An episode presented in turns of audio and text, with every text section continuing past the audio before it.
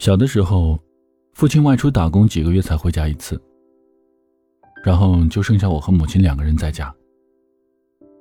只记得每天下午，母亲总是早早的就把饭做了，我们早早的吃过饭就开始上床睡觉。父亲不在家，母亲一般是不允许我看电视的。一来是因为看电视浪费电，二来是因为睡得早，夜里便不会睡得太死。有什么动静也会很容易醒过来。对于那个时候还是孩子的我来说，上床太早，很多时候都是睡不着的。躺在床上翻来覆去的睡不着。特别是夏天停电的时候，没有了风扇，更是燥热的难受。碰到哪儿都觉得黏黏的，睡在席子上也在不停的挪地方。要不然，身体与席子接触的那一面就会被当时出的汗给浸湿一大片。每次停电的时候，母亲和我就轮流着给对方扇扇子，一对一百下的扇。有时候，母亲也会给我讲故事。母亲会讲很多很多的故事，有一些是小时候听大人们说多了记下来的，有些则是她自己编的。母亲的那些故事就像仙女的小扫把，她带着我在神奇的童话世界里面快乐的飞来飞去。最喜欢母亲给我讲傻子的故事。傻子的老婆生孩子，然后家里面呢却没有一点吃的，孩子饿得嗷嗷的哭。没有办法呀，傻子老婆只能让傻子去他母亲家里要点吃的回来。去之前，傻子老婆交代傻子到那边把嘴巴一定要放甜一点，多叫个人。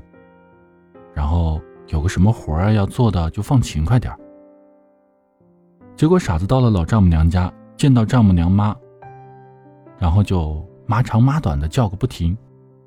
看到岳母大人在劈柴，就主动过去抢着把一大堆的木柴给劈了。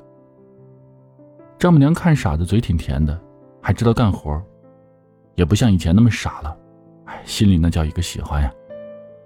又听傻子说家里没有吃的了，然后想到自己女儿又受了委屈，心里面酸酸的。傻子临走的时候给了傻子几十块钱，家里面不舍得吃不舍得穿，一大袋的大白面，还有攒了好长时间的一篮子草鸡蛋都给了傻子。又担心傻子不会做饭，就跟他说：“记住了，水响就打蛋。”锅开就下面，然后再三的确认傻子是真的记住了之后，才让他赶紧回去了。傻子背着满满的一袋子白面，还有一篮子的草鸡蛋，兴高采烈的走在回家的路上。突然，他看到前方不远处有一条小水沟，水哗啦啦的流个不停。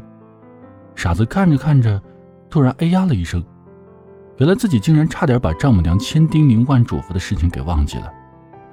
说时迟，那时快，傻子赶紧把篮子和一袋面粉放下，却发现水在不停的在翻着浪花响。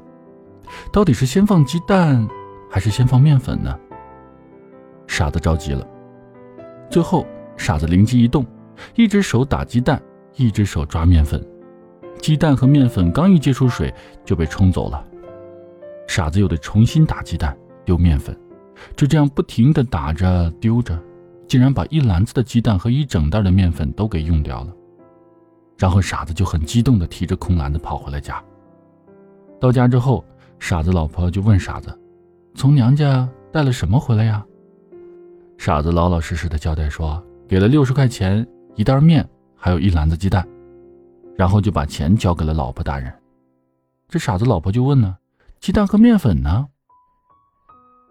嗯，都给做到饭里了呀。”傻子老婆觉得傻子会办事了，很开心，就让傻子赶紧把饭做好给他端过来。可是左等右等就等不来傻子了。终于啊，这傻子气喘吁吁的从外面跑回来了，说面粉和鸡蛋都不见了。这做到锅里的东西怎么会不见呢？难道是让人偷了不成？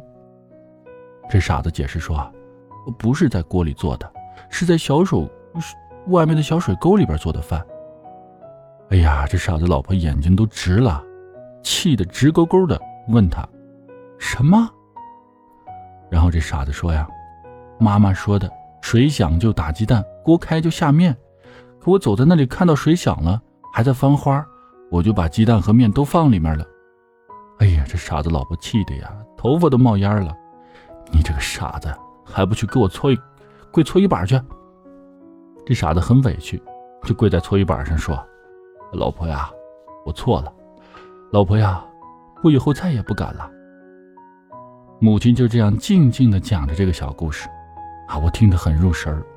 不一会儿呢，就把这个傻子、他的丈母娘，还有他的老婆大人一块儿带到我的梦乡里去了。母亲等我睡着之后，不久她也睡着了。但是母亲睡觉总是精得很，睡着睡着腿总会不由自主的抽动，就好像是受惊的婴儿一样。但是母亲睡得不沉，外面只要有一点风吹草动的，她就会醒来。所以我最喜欢父亲在家的那些日子了。那个时候，我可以看电视，不用帮着母亲去打下手，晚上还可以睡得很晚，早上呢可以赖床睡到三更起。而母亲也在父亲在家的那几天睡觉会睡得很死，似乎即使打雷也叫不醒他。后来啊，弟弟就出生了，再后来我就上了初中、高中，接着就上了大学。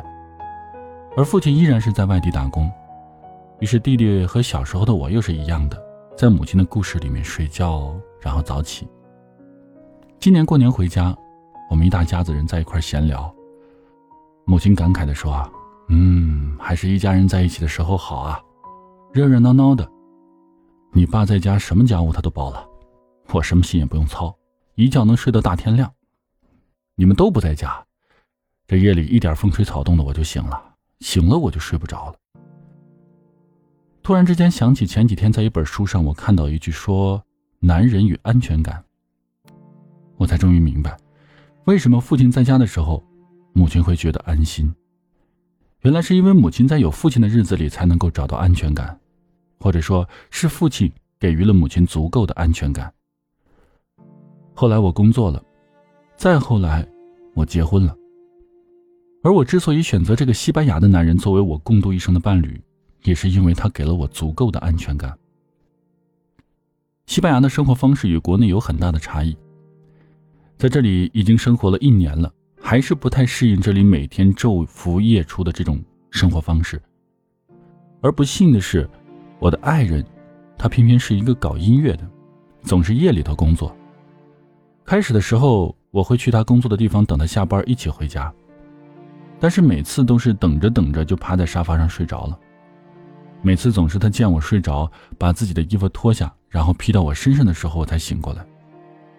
后来他实在不忍心看我在那边苦苦等到他睡着，于是就命令我好好的在家睡觉，不许再去等他下班。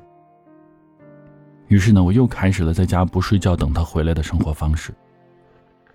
在给我一个温柔的 kiss 之后呢？我的这个西班牙的男人就开始赶回去工作了，而我也在他走后开始写我的新书，编各种各样的故事，直到他在凌晨三点钟左右回到家，我才能够安心的去床上睡觉。我们的房子靠近美丽的地中海，夏天的夜晚他总是喜欢在海边夜宿，而我却天生的对大海有一种莫名的恐惧，总觉得它是那么的神秘莫测。总是张着一个血盆大口，你一不小心便会被它给吞到大嘴里面，然后活活的整个被吞掉。无奈在他一再的鼓励下，我终于鼓起勇气答应和他一起去海边夜宵。正如他所说的，夜晚的地中海真的很美，海水深蓝深蓝的几近黑色，配着四周浅黄色的沙滩，像极了一颗四周嵌满了小钻的美丽的。墨蓝色的宝石，月亮很大很圆，月光打在海面，就像阳光下的碎玻璃一样，银光闪闪的。海风轻轻地吹着，把沙滩上的沙子也吹得凉凉的。我赤着脚走在上面，就像涂了薄荷油一样，清凉清凉的，很是舒服。东西铺好后，他会习惯性的伸出强壮的手臂，让我枕在他的手臂上。然后温柔的把我拥在他的怀里，我们会一起数星星，写歌词，我们会相互唱歌给对方听，说着各自小时候搞怪的事情。有时候他也会说各种各样的神话故事给我听，我就静静的躺在他的怀里，听他静静的说着，就像小时候听母亲给我讲故事那样，然后不知不觉的就进入梦乡。在梦里面，我梦到自己在写一本新书，书的名字就叫做《男人与安全感》。这个世界上可以给你快乐的人很多，但是能够给你安全感的却只有几个。因此，如果你遇到能够给你安全感的男人，那就嫁了吧。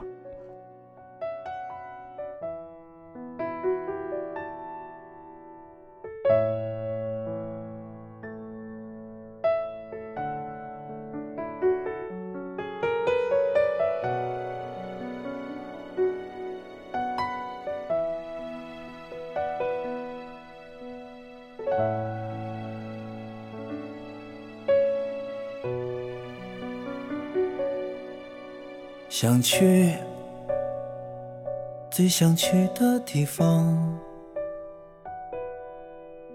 想做最想做的事，那样才能真正找到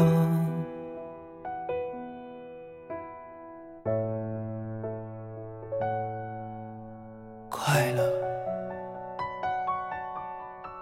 想爱，爱一个美丽的女孩，想要她陪我一生，寻找一生中真正的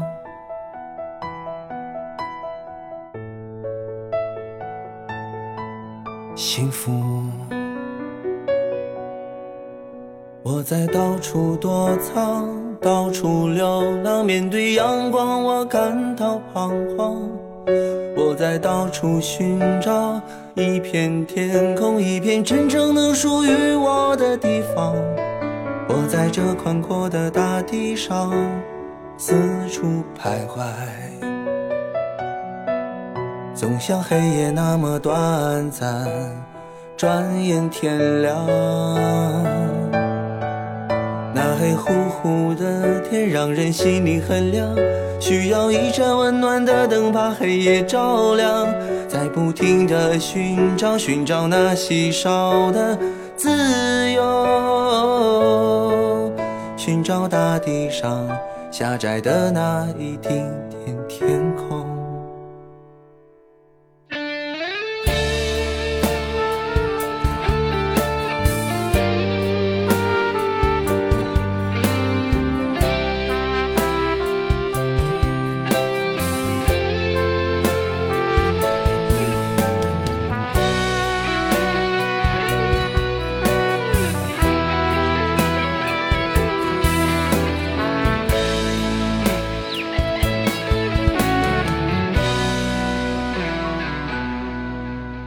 在到处躲藏，到处流浪，面对阳光我感到彷徨。